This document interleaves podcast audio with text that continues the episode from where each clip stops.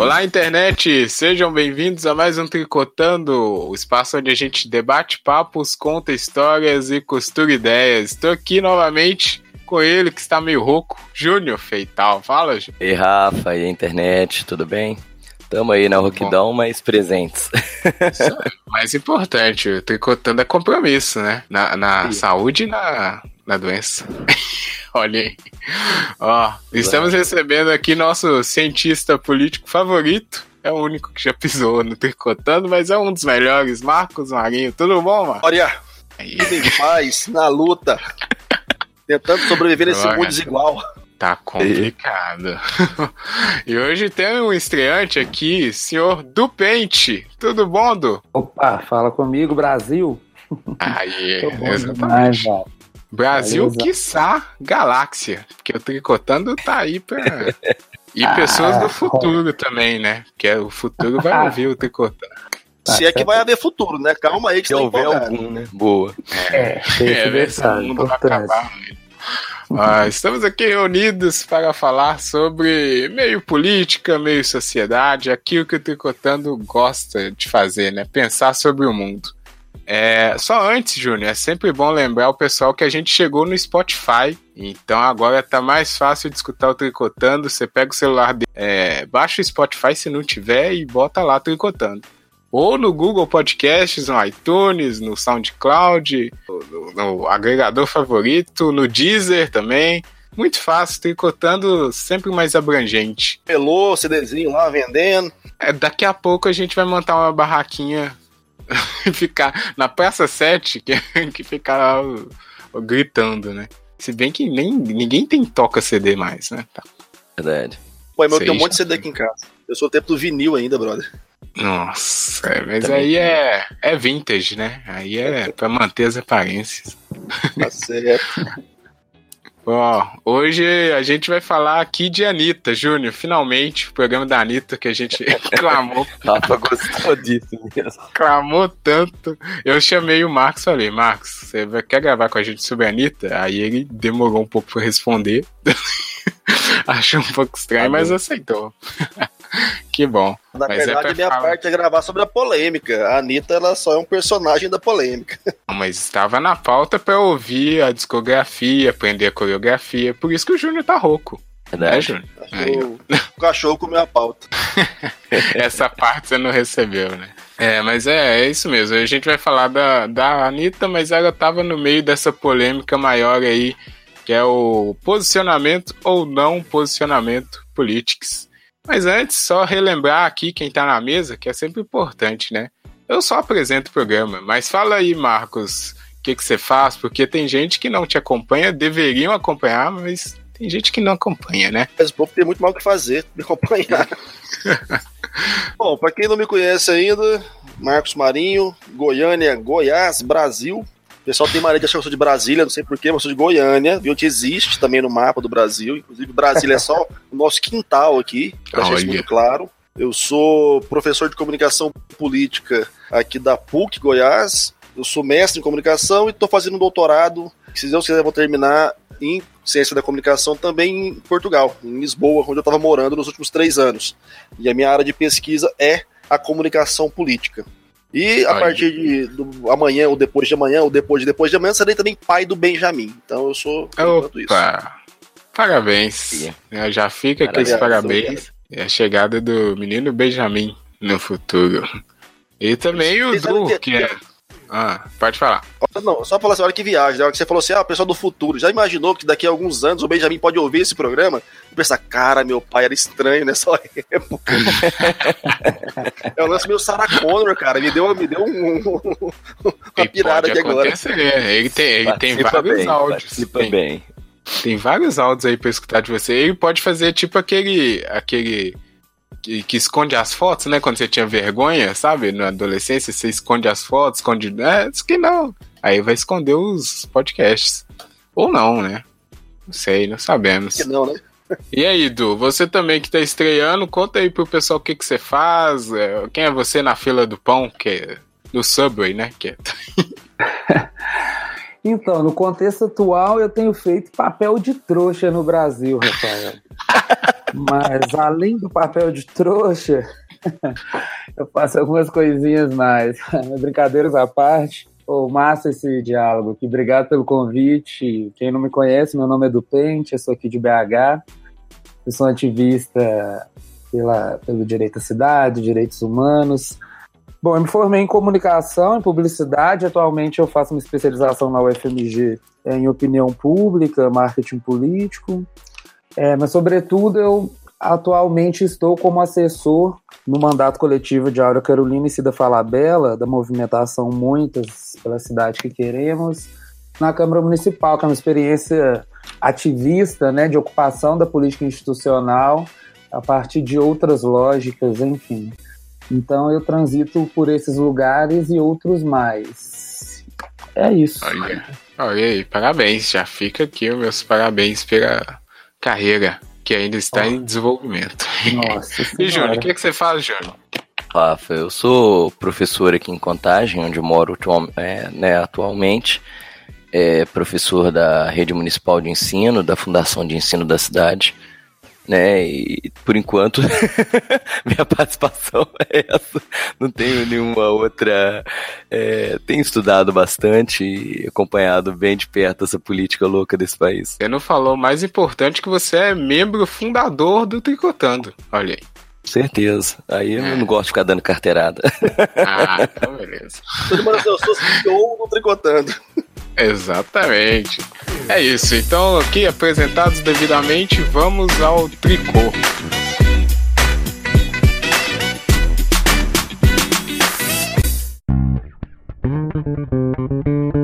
Tri. Tri.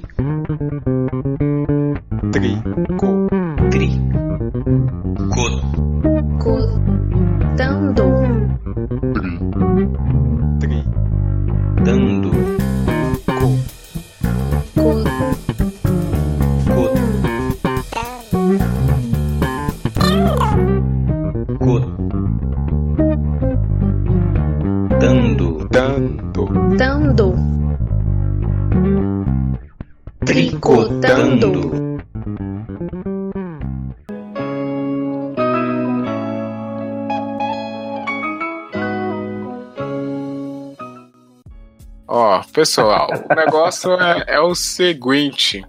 A Anitta, a gente brincou aí, mas a Anitta foi pivô. Eu gosto dessa palavra, pivô de uma polêmica aí há uma semana, mais ou menos, né? que foi relacionada a posicionamento político. No caso específico da Anitta, ela estava sendo cobrada para ter um posicionamento que ela não, que não foi, é, que ela não apresentou, né? Ela estava sendo cobrada pelos fãs e não apresentou esse posicionamento. E aí muita gente começou a debater esse papo com diversas pessoas, inclusive na rua. Eu queria trazer aqui um, uma coisa que aconteceu comigo, que eu tava de boa no ônibus esses dias, uma semi-conhecida, sabe aquela pessoa que sempre pega um ônibus com você? Semi-conhecida virou para mim, do nada, falou, e aí, você vai votar em fulano? Aí eu falei, ah, não sei, porque eu não tava muito afim e ela já querendo me cobrar também. Foi meio que semelhante, assim. Claro que eu não sou rico, não sou famoso igual a Anitta, mas também fui pressionado aqui naquele momento para ter apresentar um posicionamento. E todo mundo sabe, né, que no contexto atual, quem não está posicionado ou é o isentão ou tá com medo, né? Esse que é o maior problema. No, aí, para a gente começar aqui, eu acho importante, o, se vocês quiserem, vou pedir até pro Marcos, que ele é mestre. Mas essa coisa assim de. Porque o, o, não posicionamento da Anitta nesse contexto já acabou sendo um posicionamento devido à expectativa de diversos grupos, né? Porque é uma coisa bem fluida. Apesar dela dizer que, foram as palavras delas, que ela não era obrigada, que o voto é secreto e tal, mas no contexto e na situação em que os grupos criaram expectativas, ela falando que não ia se posicionar, acabou se posicionando ali para um lado, né, Marcos? Bom, Rafa, é, é, uma situação bastante complexa, porque a gente está analisando é, um espectro que não é um espectro normal, né? Hoje em dia, hum. a gente já está vivendo numa ebulição dessas paixões políticas que acaba obrigando que todo mundo tenha uma, uma opinião formada, uma posição sobre tudo. Que, a meu ver, é uma expectativa que não é muito bem fundamentada, né? Porque a gente sabe que as pessoas não sabem o suficiente para ter uma opinião sobre a maioria das coisas. A grande diferença no caso da, da Anitta é porque ela é uma figura pública. E figuras públicas, uma da, das primeiras coisas que elas têm que encarar na vida é de fato perder essa autonomia e essa é, possibilidade, talvez, de. É, como uma palavra que daria muito certo agora seria essa privacidade total. Porque a figura pública ela optou por ser uma figura pública. E da figura pública espera-se algumas coisas, né? As pessoas que a acompanham, no caso dela, as pessoas que sustentam a carreira dela, e é interessante perceber que quem sustenta a carreira da Anitta em grande parte é justamente o público que exigiu dela uma, uma, algum tipo de posicionamento, que é o pessoal LGBT, são as mulheres, né? São é, é, é o pessoal talvez que, que tem um, até pela origem dela, que, do funk, mais de baixa renda, é óbvio que a Anitta agora estourou, tá, né? Trending Topics é mundial, mas quem começou a dar sustentação de carreira dela, que acompanha a carreira da Anitta, é o pessoal que veio da base com ela e é o pessoal dessas bandeiras. Então dá para entender, né, que essas pessoas queriam um posicionamento do seu ídolo, da pessoa que elas admiram, que elas seguem, né, que elas participam, porque existe essa, essa situação da, da intimidade unilateral, né? que, que acompanha hum. uma celebridade, ela constrói uma intimidade com aquela pessoa, que é unilateral, é óbvio, mas ela constrói, então ela gera expectativas. E no mesmo público que está a Anitta, você tem Lady Gaga, que é extremamente engajada. Então as pessoas já têm um parâmetro de comparação. É, ué, por que a Lady Gaga ela sempre se posiciona do nosso lado com as nossas bandeiras e a Anitta, que na hora de fazer uma festa, fazer uma parada, ela acha bonito, maravilhoso, mas na hora de defender ou de estar com a gente contra uma figura que nos oprime e que deixa claro que vai dificultar a nossa vida, ela não quer se manifestar. Então são expectativas que são normais, eu entendo, sabe? É, não dá pra gente tentar trabalhar a, a, a cena, né, o fato da Anitta se posicionar ou não com o fato do Marcos Marinho se posicionar ou não. Uhum. Eu sou uhum. anônimo, ela não é uma anônima. Então, quem não é anônimo na sociedade, que optou por essa publicidade toda, tem que entender que vai sofrer de fato um, um nível de expectativa que vai, em determinada medida, limpor algumas posturas. Né? Uhum. Uh, e isso vale para tudo. Né? A gente viu várias personalidades já perderem grandes contas, grandes patrocínios por posicionamentos errados da vida, por falhas de conduta. Nesse caso, uhum. na minha percepção, foi mais ou menos isso que aconteceu. Né? Ela tinha um público, ela tem um grande público que tinha uma expectativa sobre ela. O clima tá muito belicoso, muito aflorado, e você se eximir de participar talvez não seja a melhor estratégia. E sim, Exatamente. agora vamos falar da nossa área mesmo, da publicidade. Não é nem a melhor estratégia de marca. O caso dela em específico, pensando no target. Exato. Porque você tem essa visão de publicidade, é meio estranho, né? Como ela ficou. E o, o ruim é que ela manteve, né? Tentou manter esse papel de isentona. Mas é uma coisa que me lembrou, quando ela falou isso, ah, o voto é secreto, eu não apoio ninguém, lembrou um, um discurso que era, que sei lá, quando é que ficou esse Fla-Flu aí? 2015, né? Fla-Flu de política, foi por aí que começou. Mas antes, a maioria da população era isso mesmo, né? Ah, política, eu não gosto de falar, tudo a mesma coisa, né? Não apoio ninguém, é tudo isso aí.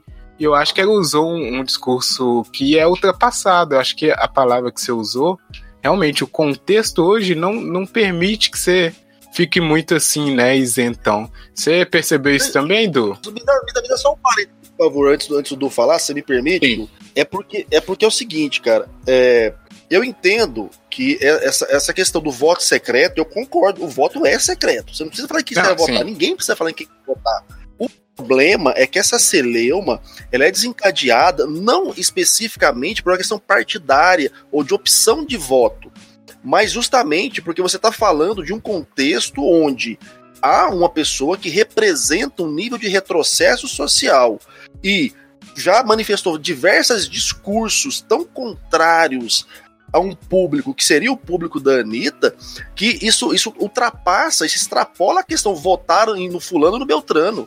É de fato você legitimar algumas agendas que são extremamente áreas justamente a esse público. Então, assim, eu, eu não acho que é, é, é legal a gente ficar botando nessa, nesse parâmetro assim, ah, porque tem que falar assim quem você vai votar, porque não é isso exatamente que eu, que eu interpretei que as pessoas queriam. Elas queriam entender que, em relação àquela figura e com tudo que vem envolvendo aquela figura, ou você tá do nosso lado para defender a gente, ou você tá contra. Porque não é assim, ah, você vota no Bolsonaro ou vota no Lula.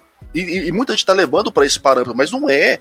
A questão é, ou você vota numa agenda que é repressora, que é agressiva, que é homofóbica, que é preconceituosa, ou então você tem que estar tá num outro espectro. Eu acho que está muito mais nesse parâmetro mais macro do que na miudeza do ah, eu voto no fulano, eu voto no Beltrano. Pelo menos é a minha leitura. Desculpa te cortar, Du. Oh, então, cara, esse Brasil não está para amadores, né? Nunca foi. Mas agora a gente percebe que, sei lá, tudo tem saído do armário, né? E por diversas variáveis, né? Como essa facilidade em certa medida, né? O acesso aos meios, enfim, a informação circula de outra forma. E a informação circula de outra forma, inclusive desqualificada. Não sei quando ela foi, circulou qualificada, mas eu, eu, eu vejo de uma forma mais ampla, sabe, gente? Que essa, a Anitta, né, esse não posicionamento e que descambou isso, para além né, do que sabemos, ser figura pública e não é, estar sujeita né, a expectativas de um grande público diverso e tal, acho que isso nos mostra um pouco o quão a educação política é escassa e falha no Brasil, sabe? Porque nesse eu acompanhei meio de longe porque sinceramente eu tenho mais o que fazer. eu acompanhei então meio à distância, vi algumas coisas na timeline e tal. Mas o que mais me chocou foi assim, as as deduções as imediatas a partir do não posicionamento, né, em declarar o voto ao candidato A ou B, as pessoas já terem como certeza que ela votaria no oposto, no extremo oposto. Então, esse binarismo que, que tem estruturado o pensamento político, as ações, enfim, os diálogos, nem sei se posso chamar de diálogo, mas esses enfrentamentos na esfera pública, que a esfera pública se tornou uma arena de guerra real, onde a sua opinião e a, a outra que está no outro extremo. As pessoas estão com uma dificuldade de considerar a complexidade das coisas, porque situações complexas exigem reflexões complexas é, para que possamos, quiçá, construir soluções complexas, né? considerando outras, um espectro maior, né? não considerar apenas o, o, o binarismo, enfim, né? uma ponta ou outra. E isso tem nos levado cada vez mais para um abismo, né? porque é, se essa frustração em relação ao, ao, não posicionamento da Anitta gera é, de, um, de um determinado parcela do eleitorado, do seu público, uma frustração né, que diz respeito à não aprovação do Bolsonaro enquanto possível presidente do Brasil, também nos mostra uma, uma cegueira, né, cara, de uma certa forma, porque eu não, eu não, eu não consegui perceber uma, um debate qualificado e, e aí um descambo de assim essa a ação desse, dessa galera que aí perdeu seguidores e aí não sei o que um monte de hashtag foi pro Trend Topics não sei o que mas que essa galera começou de alguma forma demonstrar atitudes as quais elas dizem lutar contra sabe então às vezes Exatamente. esses extremos eles eles se esbarram né porque o oposto do, do, do amor não é o ódio, cara. O oposto do amor é o medo. Exatamente. Eu concordo plenamente aí com o que você disse, que é o, o a reação, né? Que foi gerou uma expectativa. Quando ela não é correspondida, a reação ela é equivalente àquilo que o pessoal diz que é contra, né? Foi muito é. ruim. Eu, Violência. Eu, exato, agressão e tal. Eu entendi isso que o Marcos falou no espectro amplo, porque a Anitta não é uma pessoa comum. Ela justamente, ela faz parte do grupo, o paralelo que ele fez com a Lady Gaga é, foi muito bom, porque é isso, ela é vista dessa forma pelo público dela, e se espera que ela se comporte de uma maneira que não estava adequada, quando ela diz que não vai aderir ou não vai declarar o voto. Mas o, meu, uma... o meu. Não, porque tem uma outra esfera, porque assim, é, qual que é o limiar também, né, entre essa, a questão da figura pública e a, e a Larissa aí, é, né, cidadã de alguma forma, né, que tem sua vida cotidiana e pai, e, e, essa questão como ela coloca o argumento que ela usa, né, que enquanto cidadã ela tem o direito a não declarar o voto, parará e pororô. Esses limiares, eles, a gente precisa também observá-los, sabe?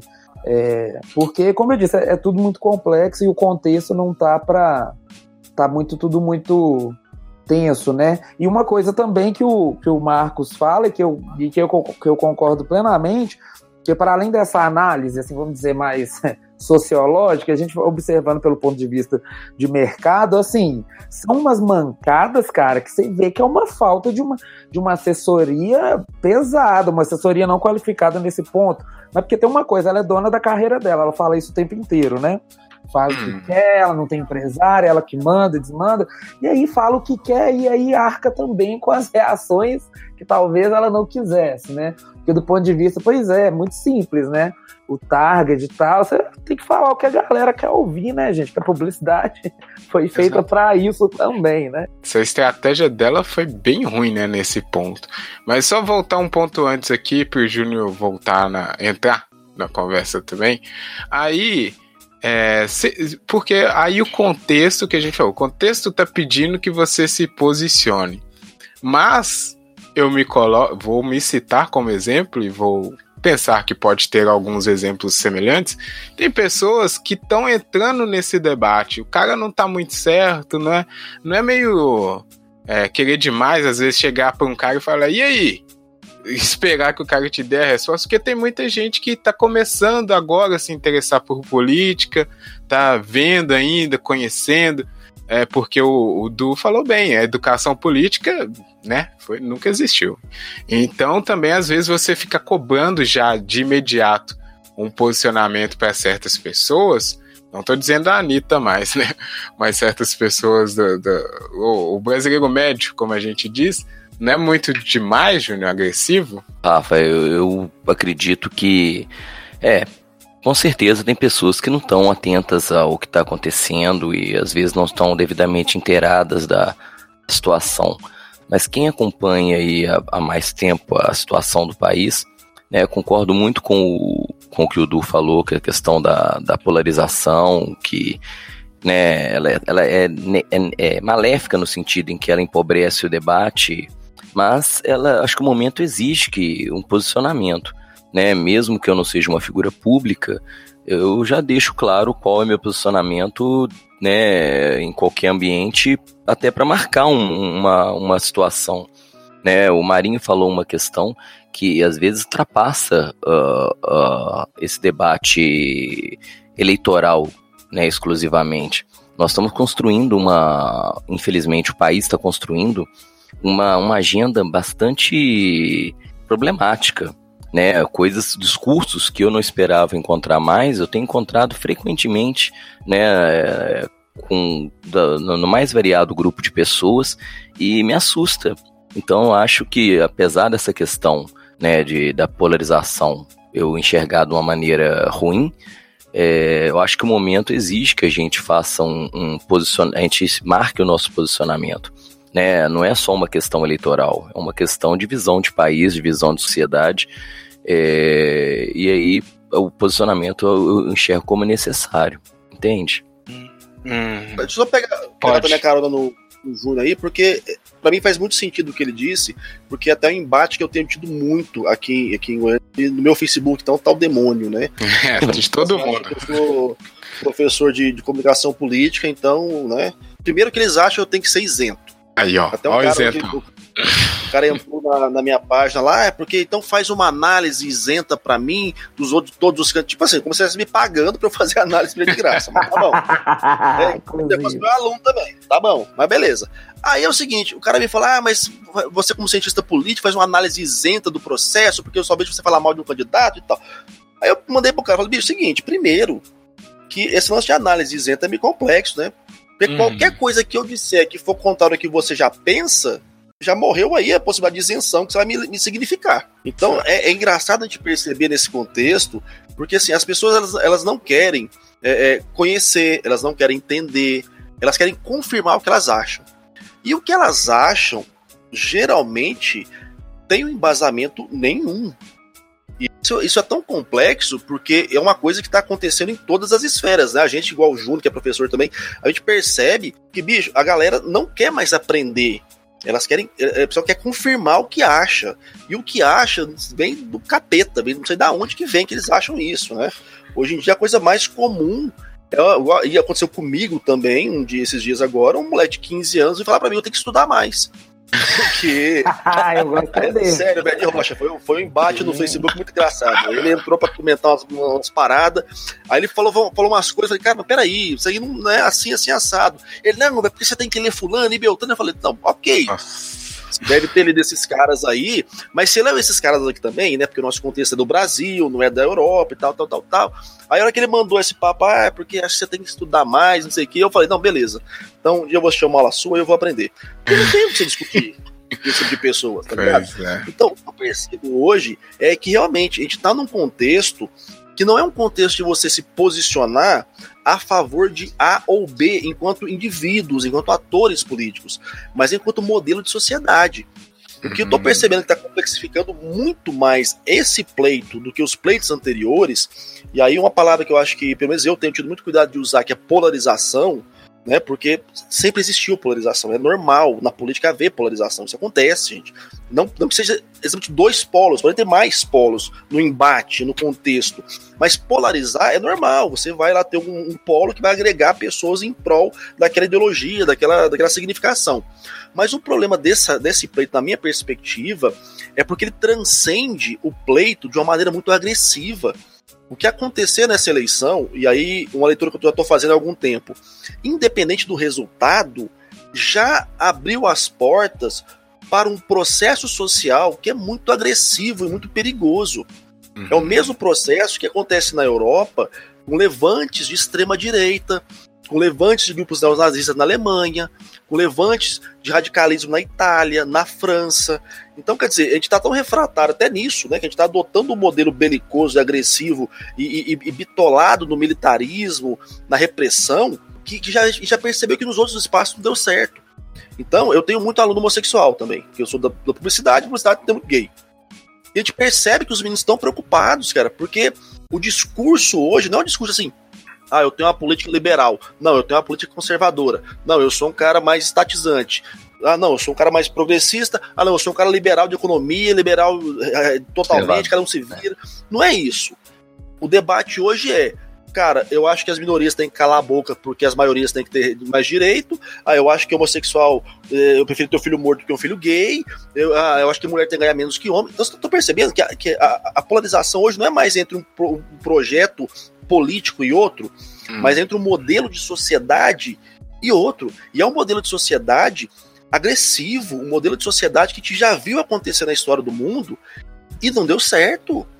É, Guardadas algumas proporções que não são tão distantes, cara, é a mesma agressividade da, da Alemanha nazista, que partiu de um contexto de depressão social, de pós-guerra de derrota, e acreditou numa loja de que, ah, cara, a gente não merece isso, a gente é superior, vamos eliminar o resto. E vamos reprimir todo mundo que não concordar com a gente. É o que tá acontecendo, cara. Olha que loucura. Como é que as pessoas não vão ter medo? Como é que as pessoas não vão se sentir assim? E aí você vocalizando isso, cara, assusta. Perdão, diga aí, falei demais. Pode falar. Não, mas é, pois é, isso que você está falando é interessante, porque acho que esse acirramento dessa polarização, e aí essa pergunta sempre vem, e na verdade ela é pouco feita, né? Realizada, mas esse questionamento de onde vem, né? Pois é, cara. É, eu não sei, assim, eu tenho observado Queria até, inclusive, ouvir vocês. Agora eu me tornando entrevistador aqui, hein, Rafael? Cuidado, o golpe rolando solto. Olha o golpe. Aqui, Tranquilo, aqui é, ninguém sabe de nada.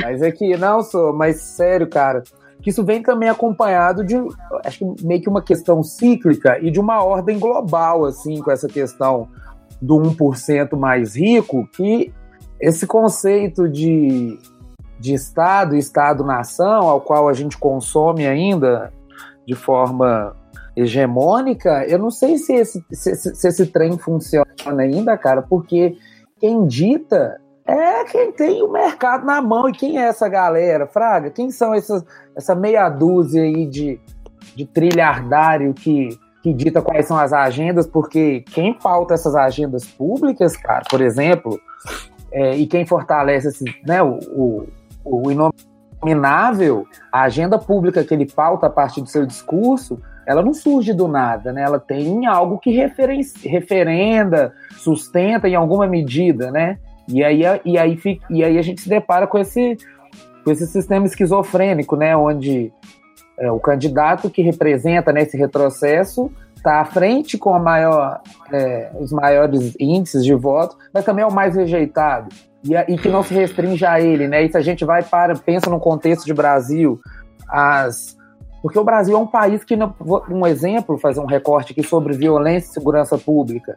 Cara, o Brasil é um lugar no mundo, numa sociedade supostamente democrática, onde se mais mata é, LGBTs, onde mais se matam é, cidadãos, como jovens negros, por exemplo, e isso é naturalizado. Isso tem a ver também com essa, com essa ordem global, porque aí a gente esbarra em política de droga, a gente esbarra é, nas políticas é, de, de, fronteira, enfim, dos países, a gente esbarra na produção armamentista internacional, que quem é que produz essas armas, sabe?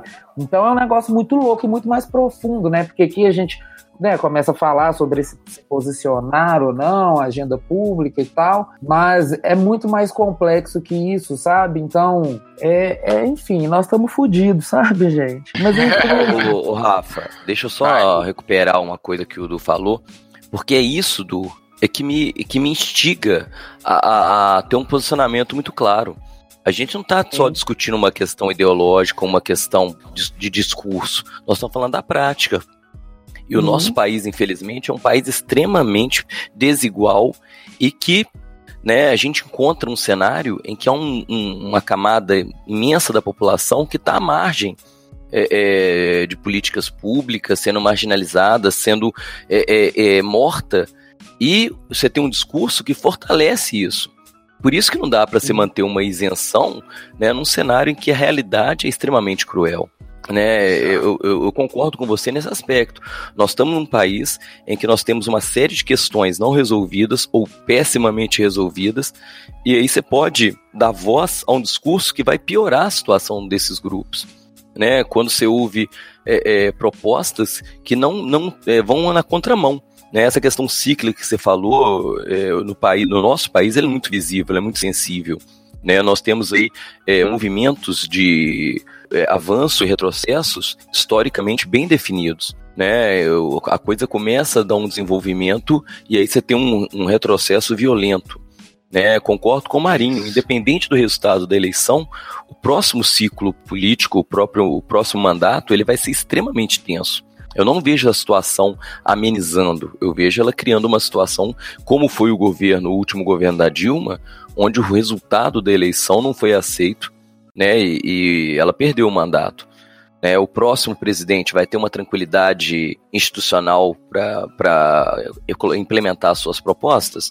Duvido muito independente de quem ganhe, nós vamos ter aí um acirramento desse debate, né, uma, uma verdadeira é, perseguição né, é, política, né, independente de quem seja o vencedor, e esse fluxo e refluxo político ele vai se fortalecer. Né? Eu, eu temo muito de que vários é, avanços sociais que foram garantidos eles possam ser perdidos. Né? Então acho que a questão. Já estão sendo, já, né? Já estão sendo, inclusive, né? Não é uma questão só de imaginar. A gente tem percebido ataques aí constantes né, a direitos já constituídos. Hoje eu estava vendo uma fala do, do candidato a vice, né, lá do Mourão, onde ele questiona coisas que pra gente são quase cláusulas pétreas, é, né, da, da da legislação trabalhista. Desce, pô, o cara questionando a, a, o pagamento isso, desse terceiro, cara. E aí você fala assim, que isso? Olha o nível de questionamento.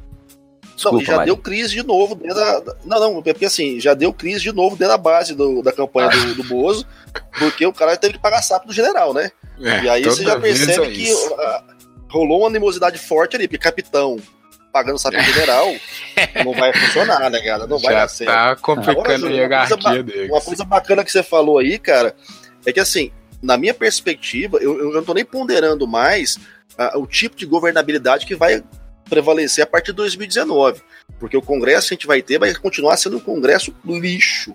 né? se essa, essa legislatura última foi ruim, essa próxima vai ser pior ainda, porque a, a taxa de renovação vai ser mínima. Agora, o que eu percebo, e, e o, que, o que eu falei aquela hora que eu queria pontuar mesmo, é que assim, esse pleito ele já abriu as portas para um, alguns movimentos sociais que até então eles eram restritos a alguns guetos para se levantarem, né? Então, em qualquer cenário futuro, Bolsonaro, Amoedo, são dois ativos políticos que vão sair dessa eleição bem fortalecidos. Ok que ambos não, não dá para você comparar 100% um com o outro, eles são bastante diferentes. Mas são dois candidatos que você percebe que a, a pauta deles em relação ao social, que é justamente isso que você colocou, essa discrepância que a gente vive no Brasil, são nulas. O Bolsonaro, para além da belicosidade, do radicalismo, do preconceito, da misoginia, de tudo, ele não pensa no social hora nenhuma. O Amoedo, ele pode não ter essa virulência, mas ele não tem nenhum tipo de compreensão das demandas sociais que o Brasil tem, das discrepâncias sociais que o Brasil vive. São pessoas que vão crescer, vão, vão aumentar a sua rede de seguidores, vão dar, dar voz para muita gente que não tinha coragem de se manifestar, e isso vai desencadear um movimento num país onde as esquerdas mais progressistas praticamente não existem mais. O projeto de esquerda no Brasil hoje ele está cooptado por uma pauta lulista está em frangalhos também e que não dá mais condição para que o debate se expanda e consiga enfrentar esse tipo de pauta, de pauta regressiva que vai ser começada a reverberar daqui para frente. Então, o nosso momento é tão complexo, cara, que para além do resultado da eleição, quem tem uma visão, uma perspectiva de mundo mais progressista ou mais é, alinhado com padrões de esquerda, vai enfrentar um totalmente inóspito, sem consolidação de forças para lutar contra esse levante de direita e extrema direita que vai começar a crescer no Brasil. É uma leitura é, com- complicada, eu imagino, mas assim, para mim tá muito claro isso, cara. E aí é aquela coisa, né? Nem fugir pras montanhas não tá dando, porque o Daciolo sobe e desce, tá lá.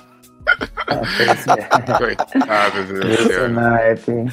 Olha, deixa eu só pontuar uma coisa aqui que o Júlio falou, que foi legal, que nos dois últimos programas, a gente fez um programa sobre museus, né? Homenageando ali e lamentando o Museu Nacional que foi perdido.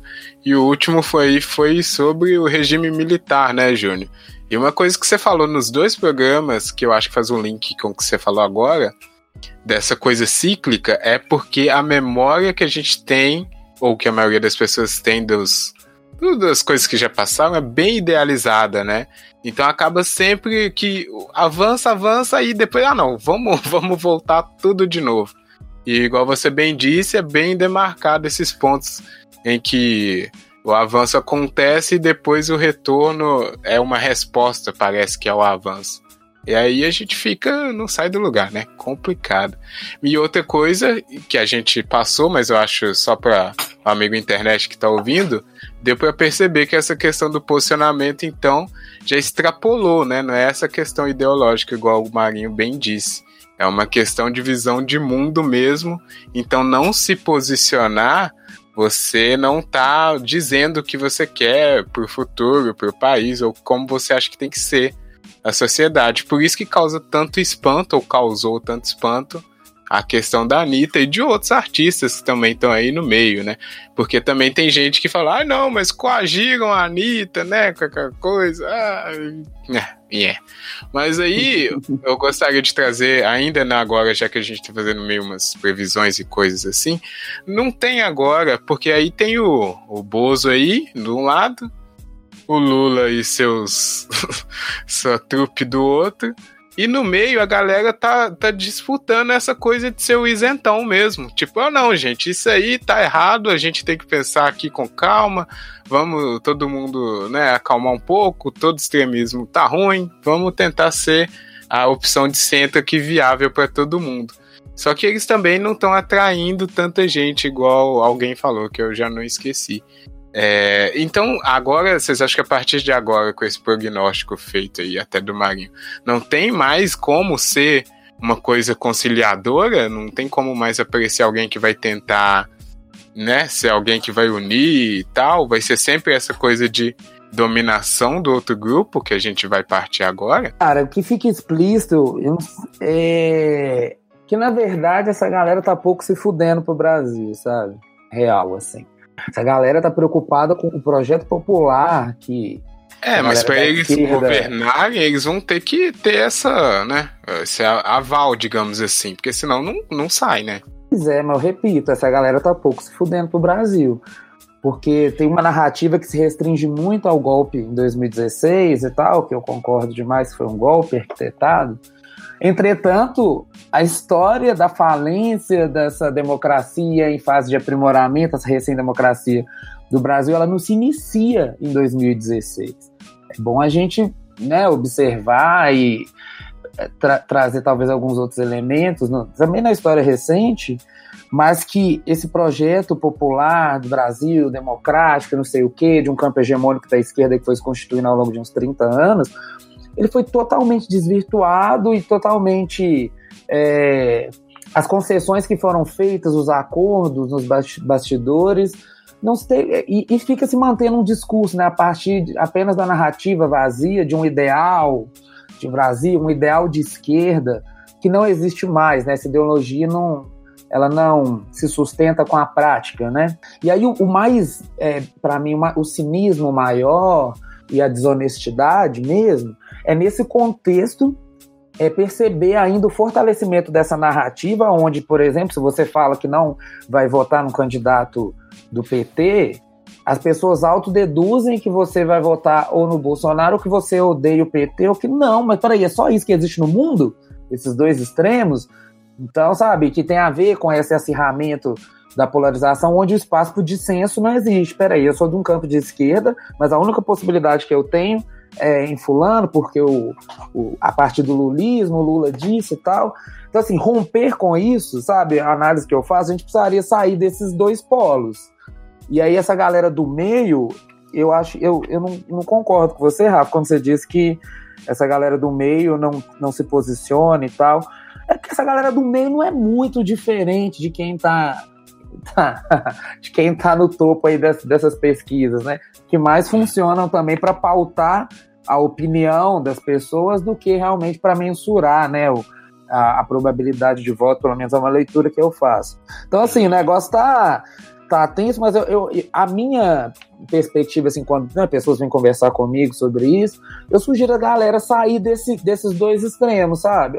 E aí, mas além disso, qual outra possibilidade de mundo que a gente pode pensar. Porque quando eu disse da falta de educação política no Brasil, cara, é a gente pensar que o Brasil não tem, nunca teve um projeto de Estado-nação feito pelos brasileiros, né? Então a gente consome ainda uma lógica é, que é pautada numa, numa lógica colonialista mesmo, sabe? Então, soberania nacional, Estado-nação e não sei o que, princípios civilizatórios de cidadania e do indivíduo e tal. No Brasil, gente, me fala real, quem é que que pratica e tem isso pleno, assim, sabe? Não tem, mano. Tem uma pequena parcela de uma elite burra que, que influencia né, tanto no mercado quanto, né, enfim, nessa questão interna de, de, relacionado né, aos, aos bens do Brasil, aos recursos naturais, e entrega tudo.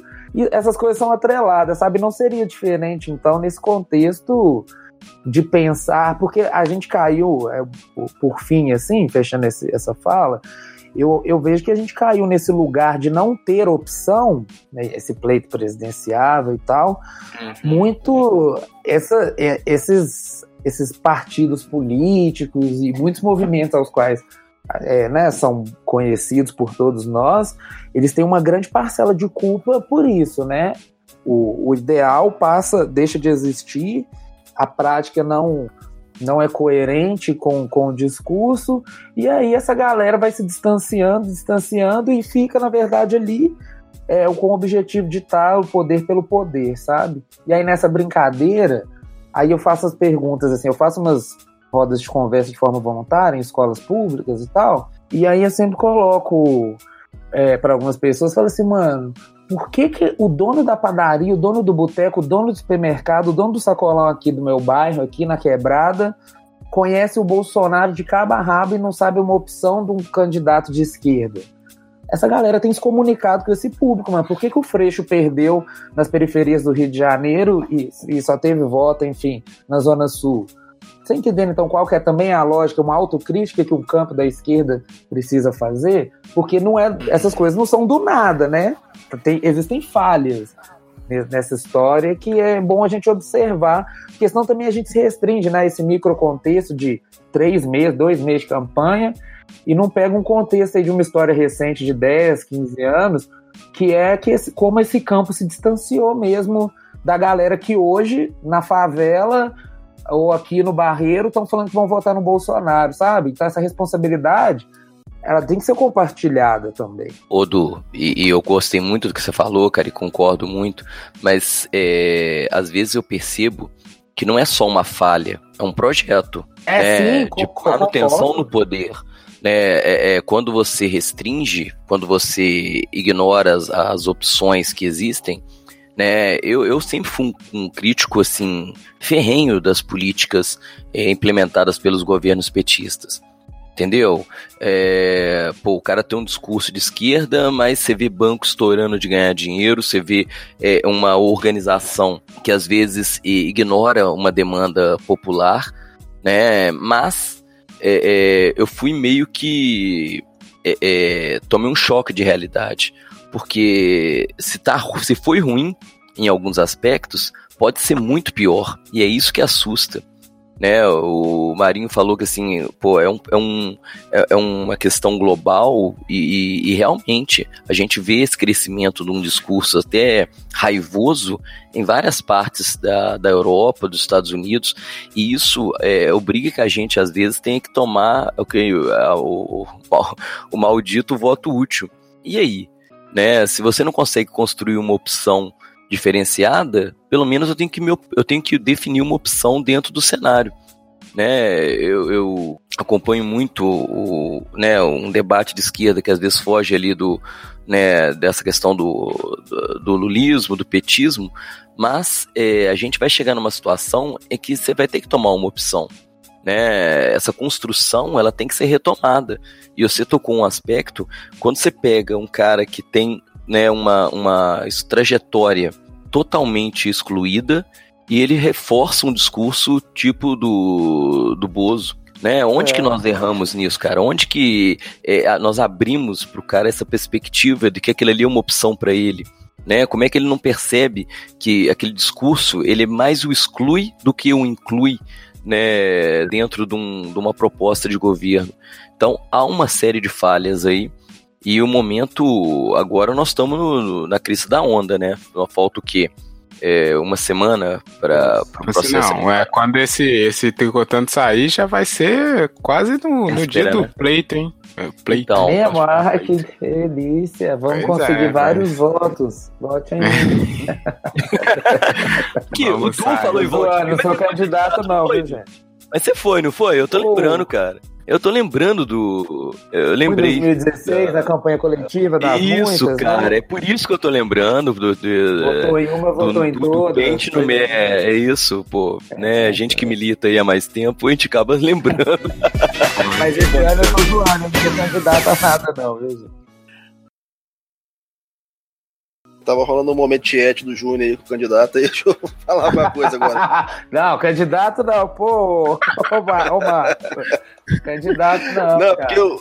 Cara, vocês falaram umas paradas agora que eu vou ter que dar uns, dar uns pitacos pesados aqui. Vai, vai. Então, vamos lá. Primeira coisa que eu acho bacana demais, é, e aí são dois pontos que a gente tem que malhar muito isso, porque de fato tá complicado o povo entender. É, o, tanto que o Du falou e que o Júnior falou também, essa perspectiva equivocada de que só existe dois lados no processo, né? E, e bem construída essa narrativa, e aí, nesse ponto, a gente tem que fazer um, um olhar bastante crítico, que o próprio PT trabalhou e operou para isso durante décadas, né, para sempre criar esse estigma de que só existe o eles e o nós, E aí isso é. ficou na cabeça das pessoas, que elas não conseguem perceber que há um espectro muito mais alargado para elas poderem optar, né? Tanto que hoje, de fato, se você fala, não, não fala que é do Bolsonaro, automaticamente você é do Lula na cabeça. Tá, tá, tá posto isso e não tem argumentação mais, né? Então, esse processo de significação do próprio sistema político, onde só há dois lados, ele é antigo e ele é mérito tanto de esquerda quanto de direita, pegando essas representações principais, que é o PT e o PSDB. Né? A gente vive nesse paradigma há muito tempo e não conseguiu sair dele mais. Agora, vamos pensar em alguns pontos aí que eu acho que são fundamentais para a gente até entender um pouco mais esse processo. Um, a questão que o Du colocou da comunicação. Cara, a gente é da publicidade. A gente sabe claramente que você, para conquistar a atenção de alguém, é uma luta, irmão. E não uhum. importa se ah. ah. é do interesse do cara. O cara também tem interesse em arroz. No entanto, pra você vender uma marca sua de arroz, tem que fazer propaganda de arroz, caceta. Tem que explicar pro cara por que, o seu arroz é melhor que o arroz do seu coleguinha. Em política, a lógica é a mesma. E aí, e essa é uma crítica que eu já faço há bastante tempo, no Brasil, não só, mas eu falo do Brasil que é a nossa realidade. No Brasil, os partidos de esquerda entraram num paradigma imbecil de que mexer com marketing é coisa da direita é coisa do capeta, que fazer uma publicidade bem projetada é coisa de engano, de engodo, que eu não consigo compreender.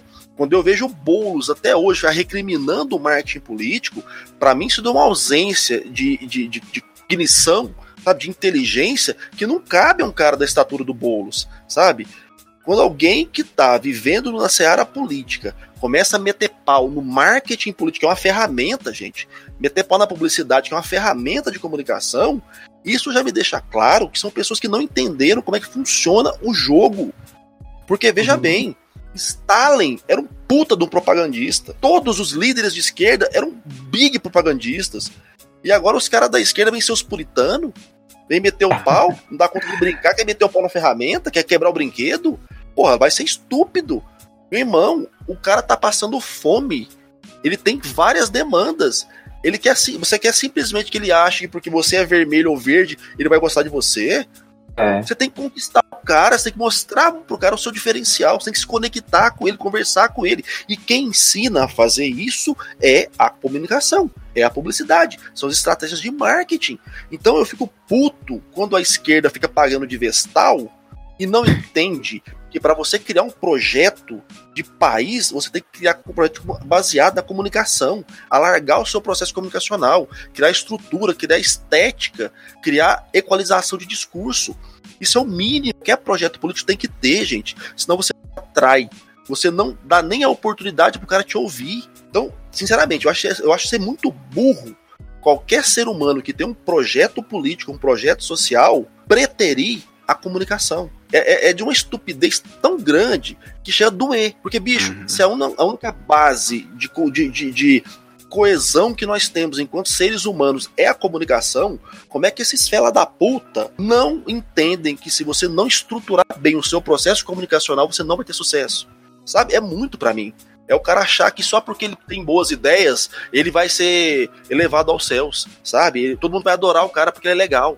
Não, gente, pelo amor de Deus, é, é, é, ser muito amador. Vou ser muito franco, é ser muito amador, eu fico puto com isso. E outro ponto que eu acho importante a gente perceber clara, com clareza também é justamente essa lógica que foi construída também é, nessa dualidade que a gente está convivendo e que agora a gente está vendo o impacto dela, que é justamente o que? E talvez muita gente agora vai ficar com ódio mortal de mim, mas foda-se, né? A perspectiva dos eleitores do Lula, do pessoal fanático do lulismo, e aí assim, vamos pensar o pessoal de base mesmo, o pessoal mais carente, o pessoal que votou no Lula, não é porque o Lula é do PT, não é porque o Lula é de esquerda, de esquerda mais, vamos ser muito franco, né? Mas é porque ele tinha ali uma, uma aproximação com, com a, o espectro mais de esquerda. Não foi por isso, vamos falar a verdade votou no Lula porque tinha Bolsa Família, porque tinha comida. E isso não é demérito, não. Isso é uma razão racional, uma razão extremamente lógica. Votaram no Lula porque o Lula representava uma quebra de paradigma que era opressiva para eles, que os mantinha num nível de miséria que era inaceitável. Então, nessa situação, o Lula ele emerge num contexto político polarizar um grupo de pessoas que precisava de alguém que desse a eles algum tipo de voz, algum tipo de atenção, algum tipo de cuidado. Se isso foi populista ou foi eleitoreiro, para essa população, meu irmão, não interessa. Se era uhum. porque era de esquerda ou porque era de direita, não interessa. Interessa que alguém deu para esse público uma atenção, um cuidado, tirou da fome. Olha tanto que isso é poderoso, cara. Então a gente não tem o direito de, do lado do, do alto do nosso apartamento, julgar essa galera, não. Agora, vamos ser franco também. O cenário mudou, o contexto mudou, essas pessoas foram bombardeadas com uma série de recortes midiáticos que demonizaram o PT e conseguiram transformar tudo que o PT fez na causa da miséria que elas voltaram a viver agora. Da ausência de trabalho, de passar fome de novo, de não ter dinheiro. Que acontece? Novamente elas se viram numa situação de fragilidade e de necessidade de surgir uma outra pessoa para alavancar a sua autoestima, alavancar a sua própria vida. Quem encampa esse discurso agora? Bolsonaro. Querendo ou não, o Bolsonaro surge como uma figura que faz exatamente o que o Lula fez. Tirando a parte da, do armamento, de matar, da violência, mas ele vem como uma pessoa que quer romper com esse paradigma que está oprimindo agora esse cidadão e que na cabeça dele é um, uma opressão que vem porque o PT roubou, porque o PT fez isso, porque o PT fez aquilo. Além de ele ter entendido, através dos recortes que ele recebeu, que o PT o traiu porque se tornou corrupto, agora ele é pobre de novo porque o PT foi corrupto, não deu, não deu o dinheiro que ele precisava. E o Bolsonaro vem falando mal do PT, querendo bater no PT e falando que vai resolver tudo, vai se vingar. Então é um processo que, de um lado e de outro, tem mudança das pessoas mais carentes com o sistema. Isso não vai esquerda ou direita na cabeça das pessoas. Eles não têm que julgar, eu vou votar na esquerda ou votar na direita. As pessoas vão votar em quem vai resolver o problema delas. E aí a gente tem dificuldade de entender como é que o cara vai votar no Bolsonaro e de repente é o mesmo cara que votava no Lula. É porque para esse cara o que é importante é resolver a vida dele, é sobreviver. Ele quer ter comida no prato. Uhum. E aí falta talvez um pouco para muita gente que analisa o contexto político é de entender que muitas vezes pode acontecer do cara que votava no Lula votar no Bolsonaro agora, porque ele entendeu, ou pelo menos criaram na cabeça dele, que agora o Lula é do mal e o Bolsonaro é do bem. A gente tem, a gente oh. tem dificuldade porque a gente tem em algum nível de politização, e não percebe que, opa, para quem tá na base, cara, não chegou ainda essa politização toda. Chegou, eu tenho comida, eu não tenho comida, eu tenho trabalho, eu não tenho trabalho.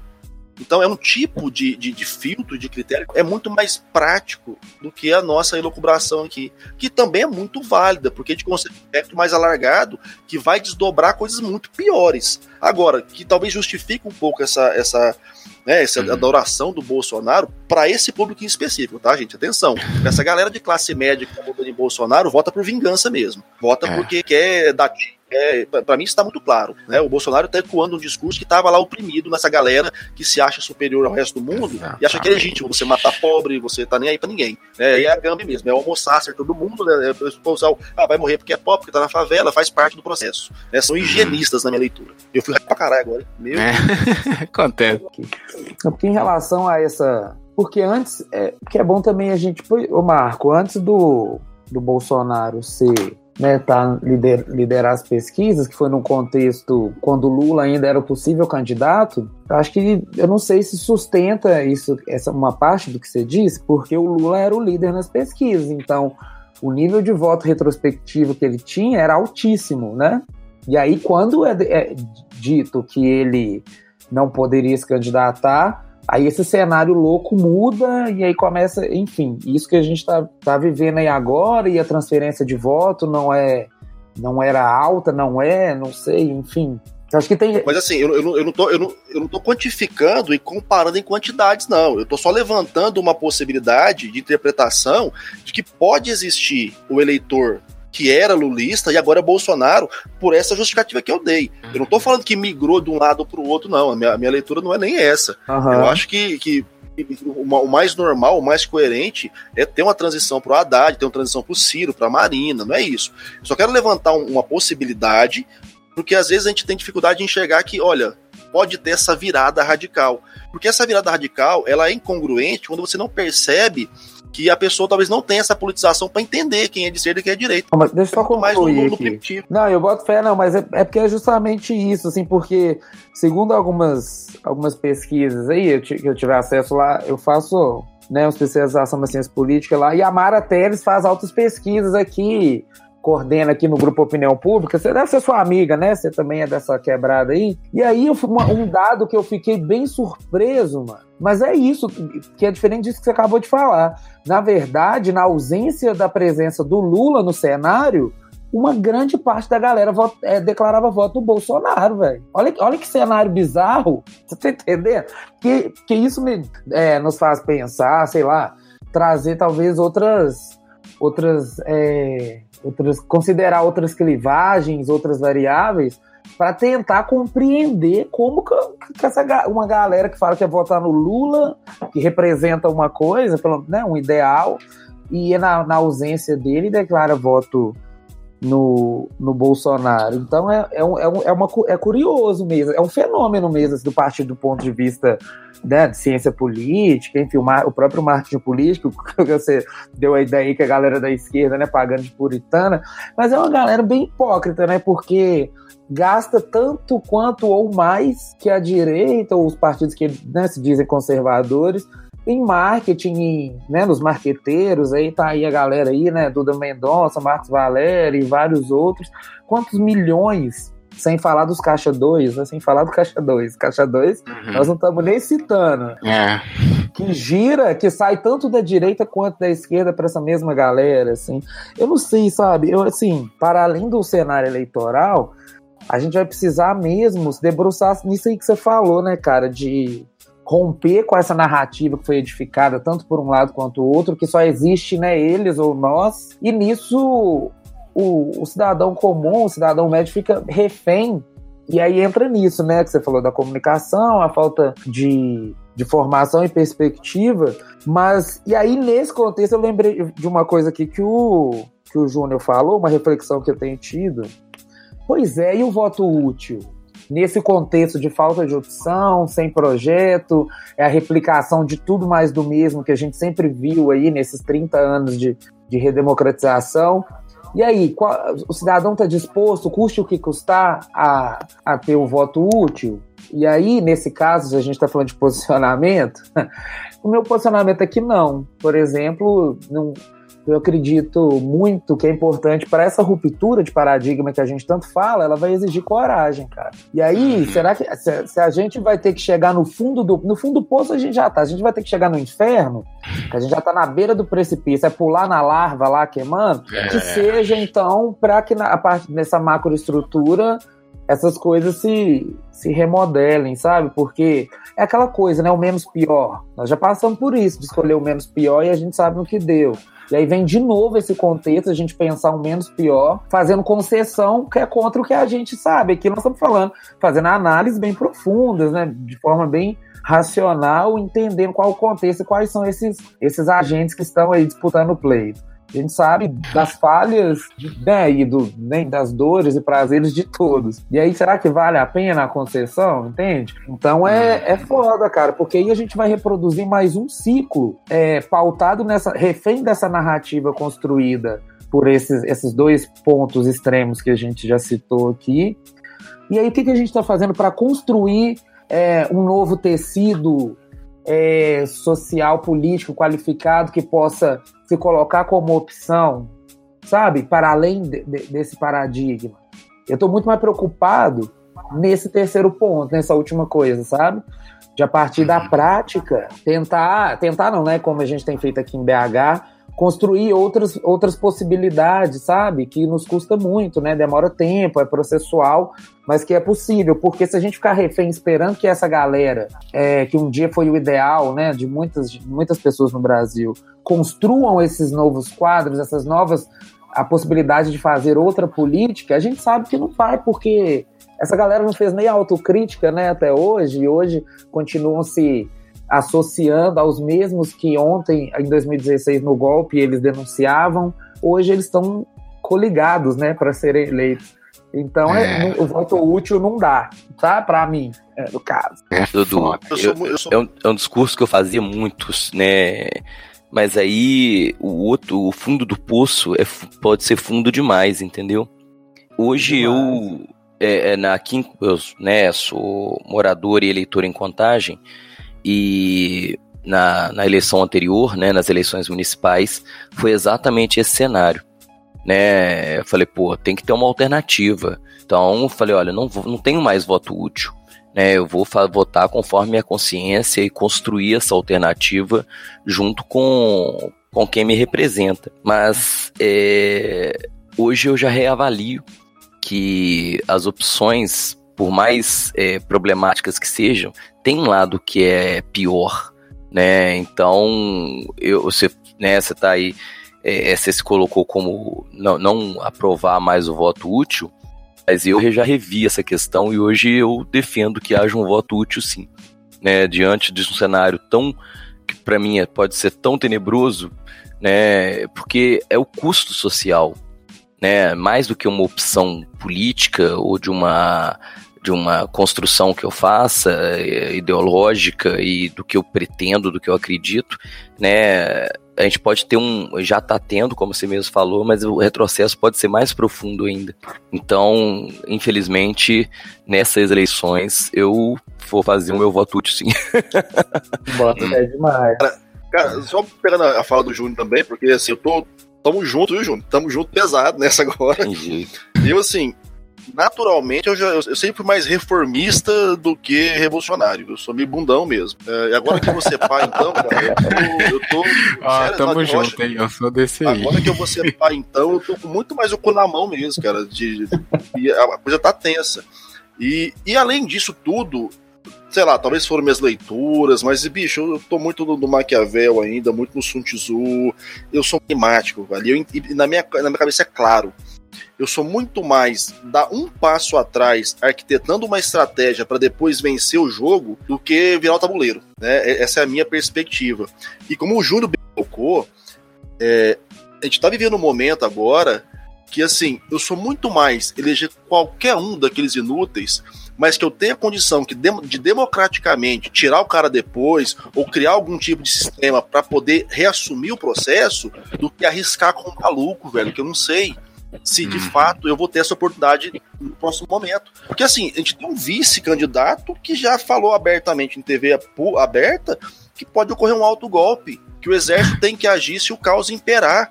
E quem que é a régua do caos? Quem que escolhe se tá tendo caos ou não tá tendo caos?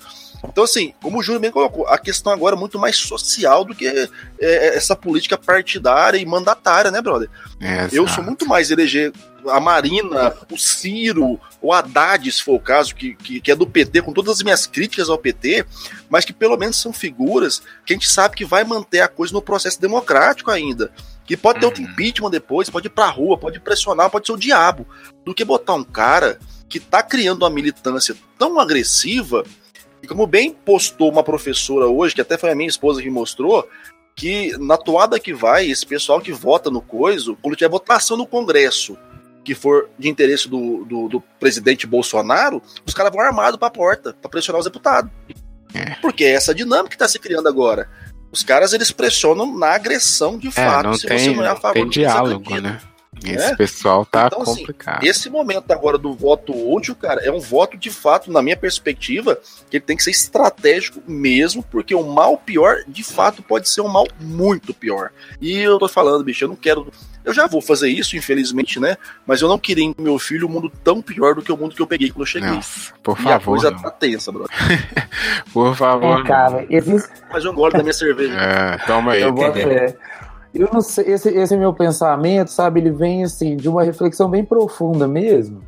Porque existem alguns Brasis, né? E é importante também nós fazemos essa, essa, essas leituras, porque esse Brasil supostamente democrático, onde a cidadania plena e a dignidade impera para todas as pessoas, isso nunca aconteceu. Mais ainda para a maior parte dessa, dessa sociedade, que é a população negra, periférica, que construiu esse país, e não acessa os serviços, políticas públicas e direitos como um cidadão qualquer. A partir disso, aí a gente vai para e pensa que nos próprios anos, é, e aí não sou eu que estou falando, aí tem as pesquisas aí, nos anos dos governos progressistas, né, eu, e que eu tenho várias considerações positivas, mas também tem críticas, essa mesma população que nunca acessou de, de acesso à justiça, é, a educação, parará e pororô, essas coisas todas aí que, tá, que todo mundo fala, foi a que mais sofreu. Você que estuda essa área, do Sim.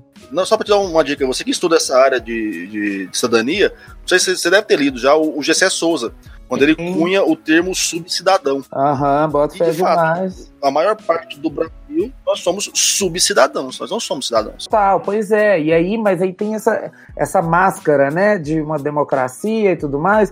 E aí, cara, o, o aumento do encarceramento em massa, do genocídio da juventude da população negra, do não acesso à justiça, porque você pega os dados de audiências de custódia de um jovem negro que foi pego com duas dolinhas de maconha e um jovem branco, 80% desses jovens brancos não tiveram a mesma medida, ou seja, os jovens negros ficaram retidos, isso não sou eu que estou falando, são dados do Infobem, do Infopem, tá, gente?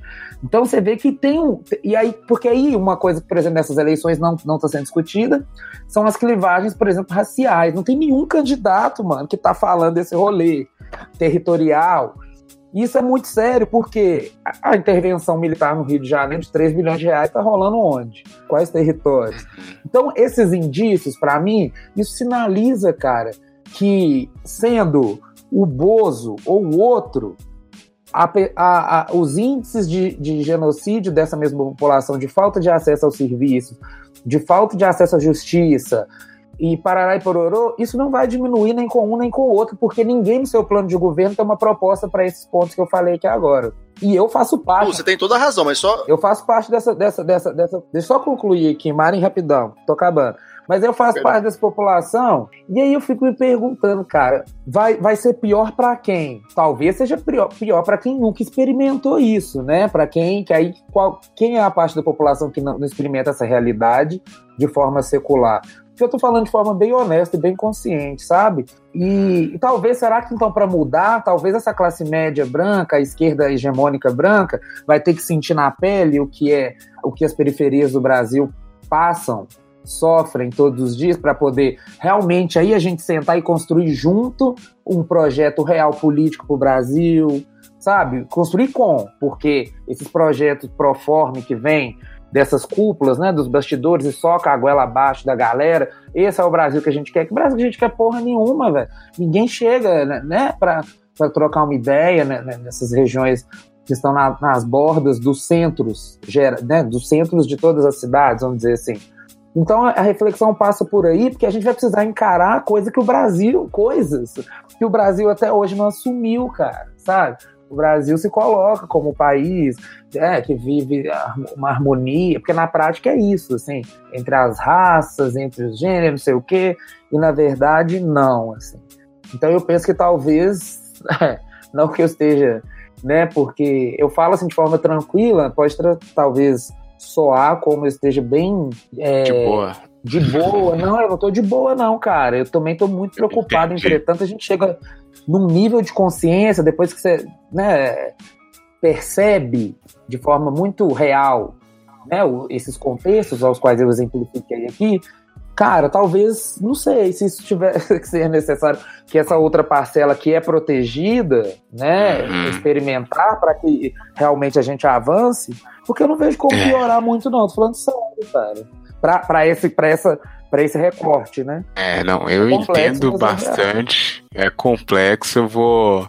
Vamos já aqui. Rafa, já deixa eu só, deixa eu só ah. fazer um contraponto aqui pro ah, rápido, porque eu acho do que é, é, eu já pensei assim, entendeu? É eu tava te dizendo, né? Às vezes é melhor perder tudo do que continuar insistindo nessa invisibilidade ou, como você falou, essa máscara.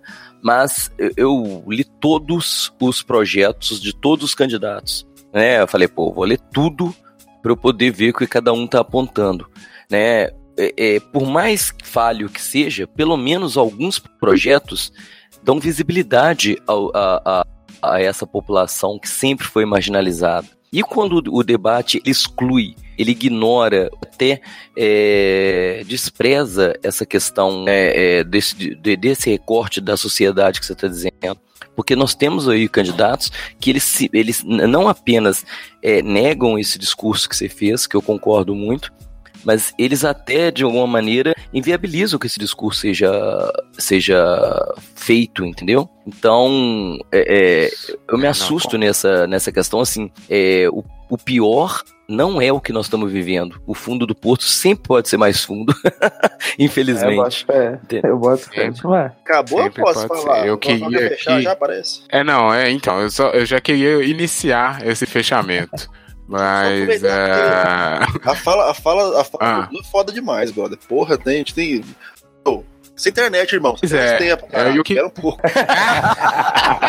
Essa porra é nós, irmão. É, Deixa frente aqui. É porque, cara, a fala, a fala do Du é uma fala muito poderosa. E é uma fala que eu entendo, assim, e, e, e, e, respeito e aceito de uma maneira que talvez você nem alcance, cara. Mas, pô, eu entendo demais o que você tá falando. E assim, puxando um, um, um, um link com o José Murilo de Carvalho, ele fala muito isso na, na obra dele, né? Que faltou para o Brasil um sentimento de pertença, que faltou para o Brasil passar por processos, e aí talvez a gente faça uma analogia que você pontuou, processos de, de guerra do nós país, nação, para a gente poder se consolidar contra um inimigo externo, como aconteceu com vários outros países, para a gente poder desenvolver mesmo esse tipo de pertença. Que o país é nosso, nós somos um povo, uma nação unida. O que não aconteceu nunca, e isso legitima claramente o que você colocou. Essa discrepância brutal desses vários Brasis que vendeu-se uma imagem linda com o Sérgio Buarque de Holanda, que não corresponde com a realidade. Sim. Agora, Exato, é muito bacana de entender essa parada, porque, de fato, bicho, talvez fosse fosse bacana, fosse bom ter essa, essa ruptura total para confrontar o povo como um todo, e se eles não se organizar enquanto uma nação e um povo único, a porra não vai melhorar. Eu concordo com essa perspectiva. Tem esse viés. Agora, como eu falei no começo, eu sou cuzão, brother. Eu acho que há hoje.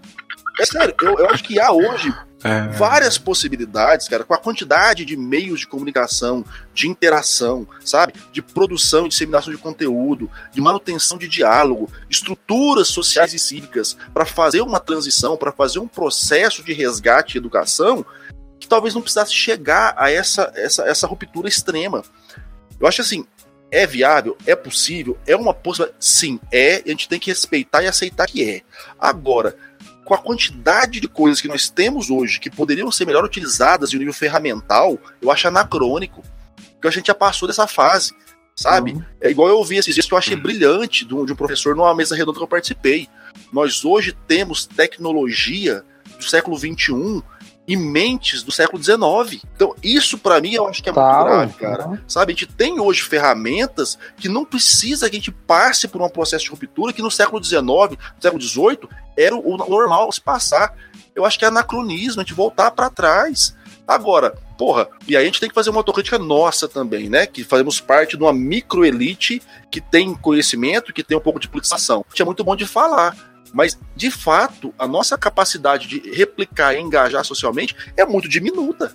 E é muito diminuta porque a gente não tem um coletivo mais alargado para produzir isso em escala e fazer com que isso avance, a gente não chegue nessa ruptura brusca. Então, falta também para a gente, e, como eu trabalho com comunicação, e vocês também, e eu acho que esse é o polo principal, enquanto a gente não se apoderar e se empoderar das ferramentas de comunicação que a gente tem hoje, vínculos e criar elos e ramificar e, e, pluralizar esse discurso em nível de transformação, não vai, cara, porque eu realmente, se não for assim, era a base do pau. A base do pau, ela é tensa. Cara. Eu, eu preferia não passar por ela. Eu acho que a gente já, já evoluiu. A humanidade já passou esse estágio. Eu acho que quem vai pagar mais pesado é exatamente essa população que já está excluída. Entende? É, é, é, vamos. Deixa aqui. Rafael, então, você tá só pra, Rafael, hoje, cara, sacou? Mas aí tem. É, eu tô, eu tô. É porque tá muito extenso. Mas eu vou deixar aqui o candidatos. Cada candidato aí vai ter o seu minuto final pra laçada final pra gente terminar. Porque já tá extenso o programa foi muito bom, mas a gente vai ficar falando eternamente, né? Porque tentando resolver o Brasil, isso aí vai. Deixa eu, né? mas deixa eu começar aqui é? que eu sou. É, é, é. Cadê o marco da internet? Já derrubaram o marco da internet? Já, meu Deus, pelo amor de Deus, Marco. Já tá adiantando, velho. O Rafa já tá adiantando. Mas essa aí é a laçada final, né? Cada um dá o seu parecer final sobre o tema e fala mais o que quiser. Outra coisa, lembre-se que é, vai sair antes do pleito, isso aqui, então, né? Se quiser dar alguma dica. Mas eu só, só vou falar aqui. Quando? Porque pode ser uma hora antes, pode ser um dia antes, uma semana antes. Aí é uma previsão que eu não, não sou preparado. não, mas vai sair uns dois dias antes, pode ficar tranquilo. Olha, é, uma coisa, cara, isso aí que o Du falou, eu entendo muito, porque eu também sou, faço parte dessa parcela dos diferentes Brasis, e isso é uma coisa que sempre, não sei se o Júnior percebe, mas sempre tá rolando aqui nos Tricotando, Júnior. Aquela discussão de que a gente parece que tá tão distante do que poderia estar, mas por outro lado a gente avançou já bastante, né? Então a gente não sabe se tá no, no meio do caminho pro bom ou no meio do caminho pro ruim, que é o que o Du puxou, né? No fundo do poço. A segunda coisa, que é o, o ponto de partida do tema que a gente colocou, que é essa coisa de posicionamento, acho que deu para ficar bem claro aí para amigo internet que não, não passa mais aquele posicionamento bobo, né? Se é que a gente pode colocar assim diante do contexto agora, de ah, político A, político B, político B, político C é um posicionamento de indivíduo mesmo, né? De posição do mundo que você quer. E aí eu vou concordar com o Júnior Marinho que a gente está diante de uma coisa bem ruim que pode acontecer. Porque para mim, além de tudo que já falaram, que a gente já falou, o senhor aí, o, o Bozo, ele é uma, uma figura, ele é um símbolo.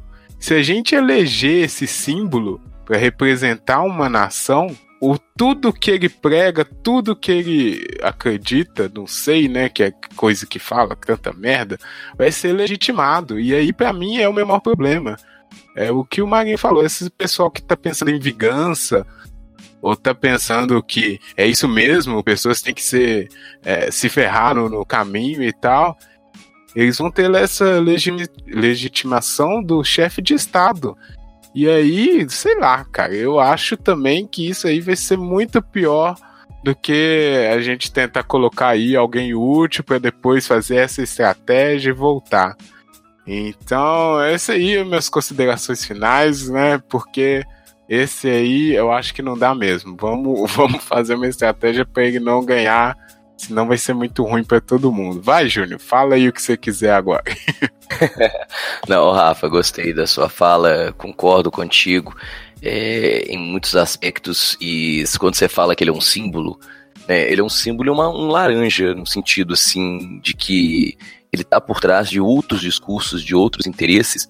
É, que a gente às vezes não tem essa percepção clara. Né? Nós estamos aí, como vocês disseram, um momento fundamental né? Tudo bem, todo momento ele é importante da história. Né, mas nós estamos, na minha opinião, numa, numa dessas encruzilhadas históricas que a gente tem que é, se o tema é, é, posicionamento, eu acho que está na hora da gente posicionar. É, eu sou, eu tento ser um grande defensor da democracia. Então a gente tem que ter o, o contraditório. Eu acho muito válido você ter discursos. É, eu gosto do diálogo, gosto de, de, trocar informações, de ouvir o outro lado, né? Mas também eu acho que a gente tem que tomar uma, uma posição. Né? Então acho que nesse momento a posição ela tem que ser bem definida, independente de qual que seja, né? E nós estamos num momento de decisão, né? Faltando uma semana, como é que vai ser essa eleição, o que, que vai sair disso aí? complicado, hum. né? É, é, o que Brasil que está sendo proposto, que Brasil que vai, como nós vamos levar esse país daqui para frente, eu acho que é um grande desafio para a gente, né? Eu concordo com o Du quando ele fala que é, tem uma camada da população que sempre foi excluída, que sempre foi é, omitida, ignorada, né? E eu acho que está na hora de a gente dar voz para todos os grupos se posicionarem, se é, apresentarem suas demandas e a gente construir um discurso. Concordo, não, não tem possibilidade de a gente construir um discurso unificador, bonito, mas impossível. Mas a gente começar a disputar esse espaço e, e impor né, um, um Brasil que seja mais includente um Brasil que seja representativo, que aqueles que nunca tiveram voz e vez possam participar é, da política brasileira. Boa. Vai aí, Marinho. Pode fazer suas considerações finais, falar o que você quiser. Cara, eu achei foda isso que você falou, que o Júnior falou também. Sabe? É, esse problema, né, bicho, do, do mito legitima os seus asseclas, né, cara? E o Estado legitima a beligerância, legitima o preconceito, né, a opressão ao diferente, isso é muito grave, porque quem é oprimido ele fica sem qualquer possibilidade de manobra, sem qualquer espaço para agendar tudo isso. E eu fico tenho medo. Né, é uma coisa em Portugal ainda, eu olhava para o Brasil, eu ficava tenso em pensar, cara, eu vou voltar para lá e vou encontrar esse mundo. E agora que eu tô aqui, eu penso, cara, se esse mundo virar desse jeito, eu não vou ter, eu não vou ter espaço aqui. Pensa, eu que sou um cara branco, um cara hétero, um cara com ensino superior, um cara que tem uma, uma posição social, já tô pensando que eu vou estar tá fudido. Pensa esse pessoal que o Du falou o tempo todo, que o Júnior colocou. Então, assim, eu, eu, eu, quando estive em Portugal, eu me percebi como não cidadão, como alguém que é ninguém em outro lugar, e pude experimentar preconceito, coisa que eu nunca tinha vivido, por essas características que eu falei para vocês agora, e isso não é mérito meu, não, é característica, porque eu nasci assim, né? Se eu, eu senti isso, e eu pude perceber um pouco o que as pessoas passam no Brasil, eu não fazia noção do que faz sentir também com esse mesmo medo agora, eu percebo que essas pessoas podem estar com muito mais medo que eu. Eu talvez ainda tenha algum espaço de agenda. Né? Eu posso fingir, posso me passar, posso ir embora. E quem não pode? Eu vivi muito isso quando eu estava em Portugal, quando eu percebia o discurso das pessoas.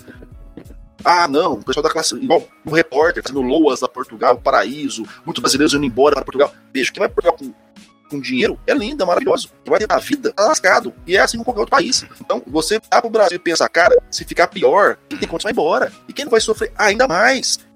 Porque de fato eles não têm espaço de manobra, não tem como agendar tudo o que pode cair sobre eles é uma coisa que para mim não tem mais volta, vou ser muito franco. Perceber que pessoas com quem eu convivia, com quem eu tendo ter um tipo de relacionamento e, e, lá, e sentimento positivo, se posiciona favorável a essa agenda. Porque pra mim não importa se é ao Bozo ou a Mafalda, mas é a agenda que tem por trás do cara. Uhum. Sabe? Porque essa agenda, ela não é uma questão de você gostar de branco ou de azul, é uma questão de você legitimar comportamentos radicais, comportamentos de violência, comportamentos de opressão, comportamento de discriminação. E a gente não pode dar espaço para isso.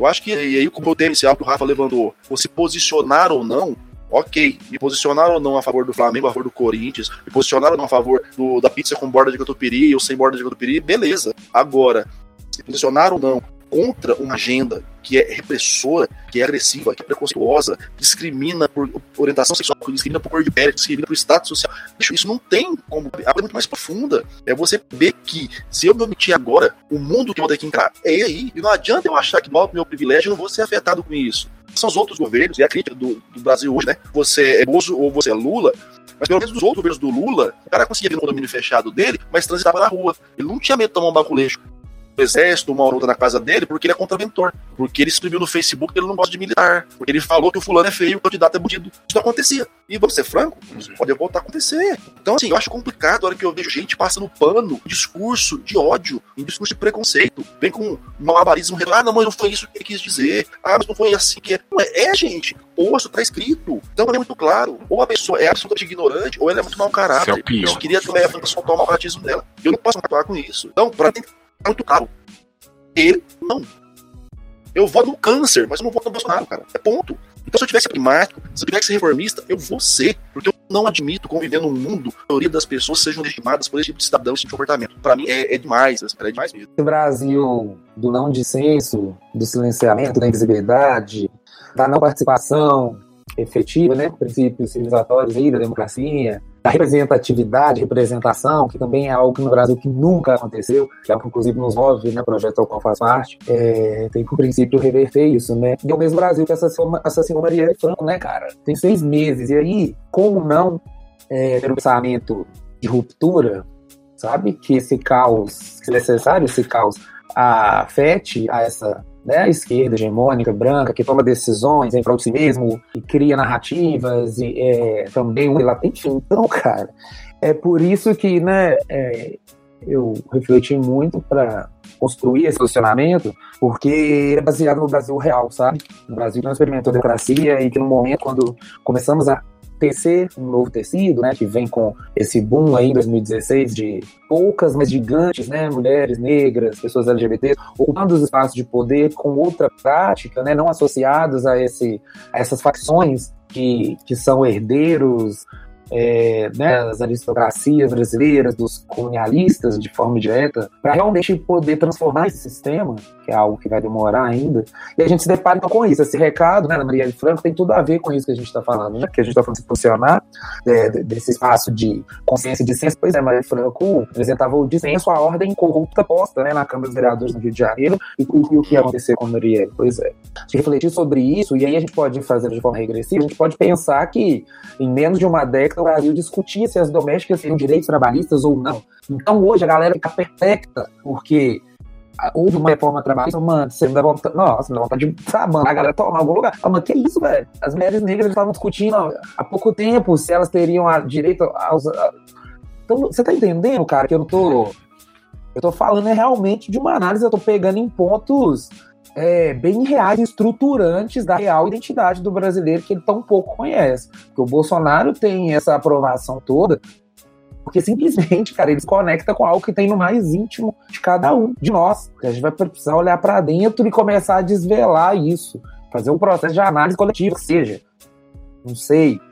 Mas sério, porque esse ódio, pois é, ele vive em algum lugar. E se ele desperta isso, e essa manada de. Né, o segue, então a crítica passa por aí, a reflexão, e isso me leva a pensar que a gente talvez precise real é, né, chegar a esse, esse nível de profundidade, que para alguns no Brasil, para alguns Brasis, ele já existe. Existem outros Brasis que ainda não tiveram contato com essa realidade. Pensa, há menos de 10 anos, as, as domésticas que são 95% negras, mulheres negras, não tinham direitos trabalhistas assegurados. Patriarcal, é, ela tem discussão? Não tá, mano. Então essa máscara talvez ela precise cair a partir dessa ruptura e, para além dos prognósticos, diagnósticos que tratamos aqui, é, pensar que eu me preocupo bem mais, né? Obviamente, né? Eu, eu não elaborei essa, esse posicionamento do dia para a noite para explicitar aqui com vocês. Ele vem de um processo de inserção é, em processos né, de transformação da cidade, aqui em BH, onde eu vivo, já há muitos anos.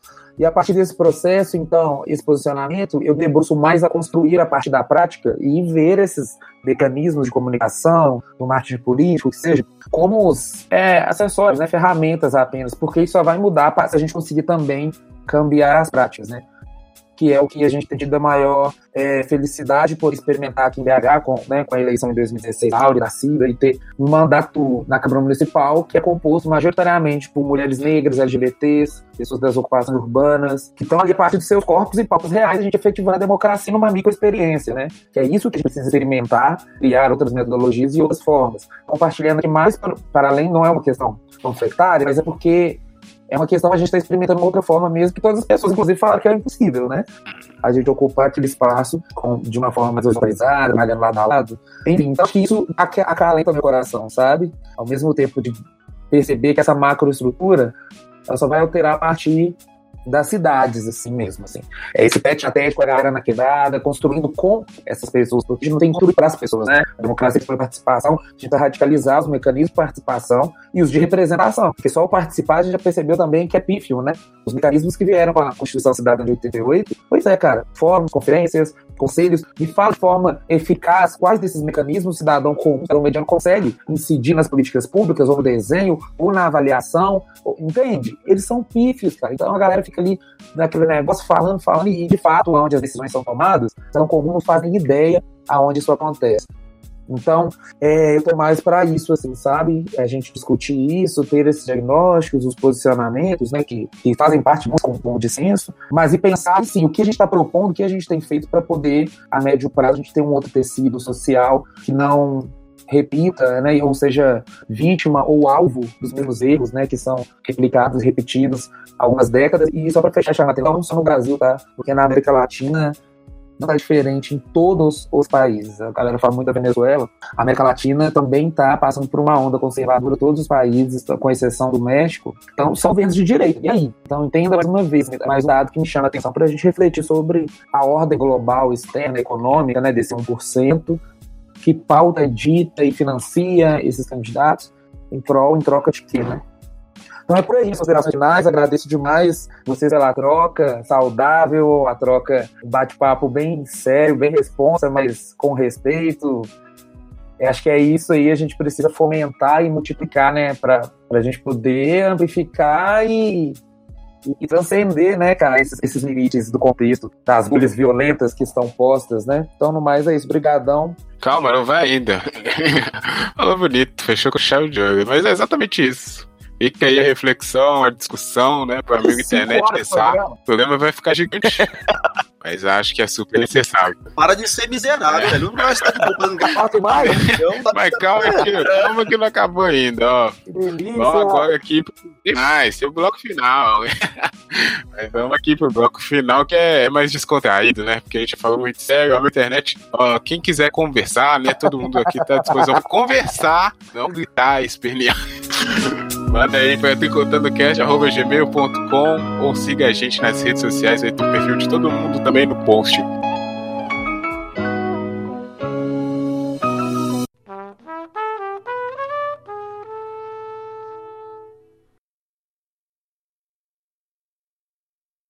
O bloco final aqui do é o seguinte, a gente dá um recado diferente da pauta, né? Se tiver, no caso não tem, porque ninguém gosta da gente.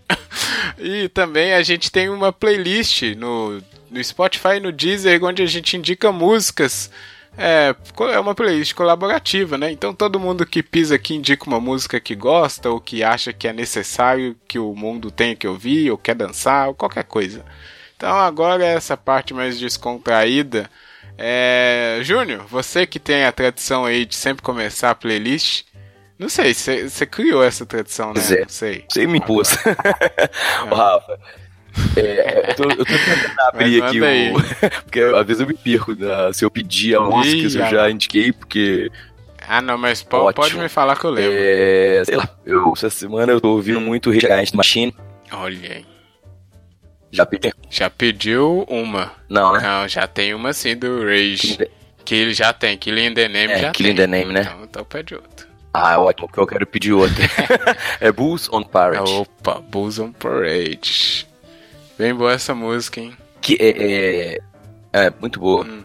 Gosta? Sim, é claro, é. Muito boa. Rage Against, então, Bulls on Parade. É essa música do Júnior que continua aí no seu Parade. rock and roll nervoso né? A revolta tá no rock, né, Júnior? Ah. Isso aí. Ah, Ou no rap. deixa eu fazer aqui, porque os convidados sempre fecham, né? Pra eles pensarem. Se tiver, né? Pra pensar mais música. Eu vou indicar a música. Eu poderia indicar um rock and roll nervoso, mas eu vou indicar a música bonitinha aí dos Tribalistas, que esse CD último que saiu eu gosto bastante. É, talvez otimista a música, embora eu não leia ela com essa forma. A música se chama Um Só, do, do Arnaldo, Marisa Monte e Carlinhos Brown, com suas belas vozes ali no Tribalistas. Fala de uma certa união, né? Então pode ser otimista para alguns, mas não é tanto para outros. Vai ficar aí na nossa playlist a segunda música dos Tribalistas, segunda também do Reis. Já, já tinham músicas antes. É, vou pedir o Marinho. O Marinho tem mania de pedir Legião Urbana, hein? Tentando antecipar. Vai lá, Marinho. Não, Marinho. Cara, eu não vou de Legião Urbana hoje não, ah, só pra te contrariar, só, entendeu? É porque já tem cinco músicas do Legião Urbana, eu não tô aguentando mais. Não, não pedi lista de música, não. Tem mais gente pedindo não, Legião Urbana. Tem mais gente, é, pois é. Cara, eu vou pedir uma música da Maria Bethânia, bro. E é uma música que eu acho muito bonita, tem um muito forte. Eu acho que nesse momento é, punk e belicoso, que a mensagem dela é muito boa. Na verdade, a música do Pedro Brunhosa, que é um, um, português, que se chama Quem Me Leva os Meus Fantasmas. Uh, então, assim. Eu, eu, eu, já tinha pensado em Balada de Gisberta, que é outra música maravilhosa, tem uma história muito triste, também em Portugal. A desgraça acontece em Portugal, né? aconteceu em Portugal também, que depois, galera, pesquisa aí sobre essa música, Bala de Gisberto, é uma história muito triste, mas que também traz um pouco à tona essa questão do preconceito, do ódio, sabe, de você dispor da vida de alguém e aí maltratar e massacrar alguém por ser uma minoria.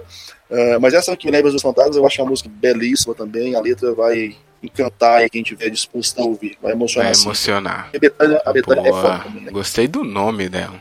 Boa, tá estreando na playlist. Porra, o Legião Urbana.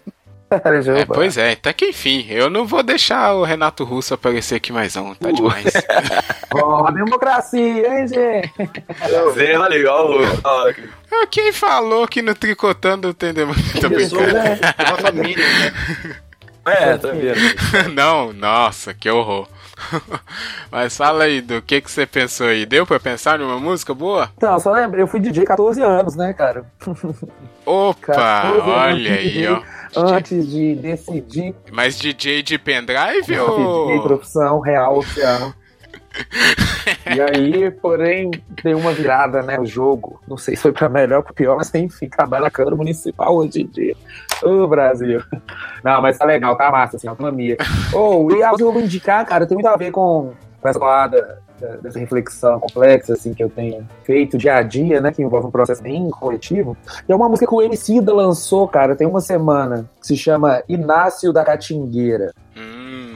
Cara, essa música, pois é, é o meu é, discurso desse, nessa conversa, é, tá nessa música aqui, assim, real. Assim. É... Já escutou, Rafa? Sim, sim, já escutei. Porque, na tá, verdade, tá eu ia escolher... Eu ia escolher a Anitta, né? Porque, coitada, ela era o tema do trem, né? É. pois é. Eu pensei que o Júnior ia escolher, mas ele. Ah, nem foi como pedir uma música Carreira internacional. Cara, não é, não é elitismo meu, não. Mas eu nem isso, sei, prof. Nossa, gente. Então, é, então cancelou. Vai ser todas as músicas da Anitta agora, viu? Eu, na moral, velho, eu sou do século passado. Esses dias uma aluna minha veio falar de K-pop. Ah, não, é isso aí. Eu sei que é coreano, mas eu nunca ouvi nada de K-pop, velho, tá ligado? Isso aí já Eu não tenho referência Carinho da aula fundamental, né? Drogas mais pesadas. É. Ah, o Júnior conhece K-pop, lá. Júnior, mas eu, eu tô dando aula pra gente que nasceu no ano 2000 já, pera. Molecada da. Ok, vai. Verdade, 2000, tá 18 tá anos, na faculdade já, irmão. Nossa, pois é. Pois é. É isso aí. E vamos, vamos entrar na depressão da velhice Para. agora. Né? Juventude. Ai, Emicida. Peraí, peraí. Quem não vai saber porque eles vão ouvir depois. Mas a gente tá gravando agora no dia 27, às 23h15, finalizando o finalizando o programa. Daqui a pouco, inclusive, é meu aniversário de 40 ah, anos. Olha aí. Então, é esse aniversário? Você quer que eu tô de Anitta, K-pop, ah. velho? Qual é? É, ficou, calma, ficou nervoso.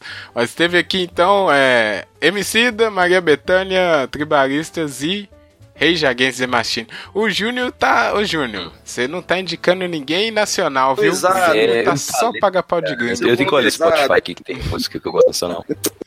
É, é. Bom, ó, des, desculpa aí cortar o barato, hein, mas é porque o programa tá gigante. Muito obrigado, viu, Marcos? Tenha um, uma boa festa aí de aniversário. E sucesso para nós aí nesse, nesse pleito. Para você, principalmente, né? Que vai cobrir aí as eleições. Pois valeu demais, cara. Da boa, foi um dos melhores podcasts que eu participei Olha até aí, hoje. Gostei demais do livro do debate hoje, pô, batendo um papo foda. Uh, dia 7 de, de outubro eu tô em BH, se o Bet toma por aí. Certeza. E bora ver o que dá nessa cara. Acho que, na pior das hipóteses, boa pra luta. Boa. Ó, oh, Du, obrigado. Esperamos você tenha curtido aí a sua estreia no Tricotando. Volte mais vezes, a casa tá sempre aberta. Ô, oh, Rafa. É, só agradecer. É, uma coisa demais. Obrigadão, cara. Eu também gostei muito do, do nível do debate e tal. Pois é, tendo pautas relevantes e propositivas, pode me convidar, porque foi isso mesmo. Botar a boca. Então, é isso. Obrigadão. Buenas noites, hermanos. Obrigado, obrigado, Júnior, como sempre, Valeu, né? Rafa. Esse realmente, hein, Júnior? Acho que foi um dos melhores aí, hein? A minha presença, gente, a presença? Mérito do Maria. É, não, a, o duplo é quente. Mas, o, o, o, Rafa tá tão econômico no tempo hoje que tudo é Você viu? Rafa me corta, pô. É, mas qualquer coisa eu corto na edição depois. Esse ano, Ó, obrigado aí, amigo internet. É, hashtag ele não, ele nunca. Pronto, falei. Vote aí com consciência, né? Até semana que vem, então. Tchau. Tchau. Tchau, internet.